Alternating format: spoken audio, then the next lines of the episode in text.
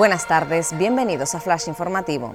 La justicia abre diligencias para investigar si hubo irregularidades en Santa Rita, un proceso que se realiza después de que el gobierno de Canarias llevara a cabo contrataciones mediante el procedimiento de emergencia para garantizar la limpieza y el suministro de alimentos en la residencia durante el periodo en el que tuvo que ser intervenida por el Hospital de la Candelaria tras detectarse un brote de COVID-19.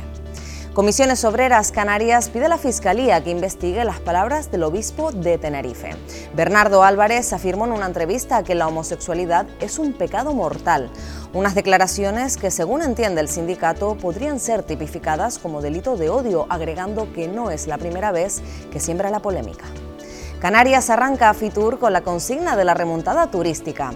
Los reyes visitan el stand de las islas en la feria, donde el sector confía en recuperar el 90% de la actividad. Tenerife y La Palma buscan la máxima rentabilidad en la cita madrileña un consultorio en Las Manchas para suplir al de Todoque, arrasado por la lava. Se trata de una de las medidas incluidas en la estrategia sanitaria de actuación inmediata para la isla de La Palma. El centro sanitario se instalará en un local cedido temporalmente por el Ayuntamiento del Paso con servicios de medicina de familia y enfermería. Más noticias en diariodavisos.com.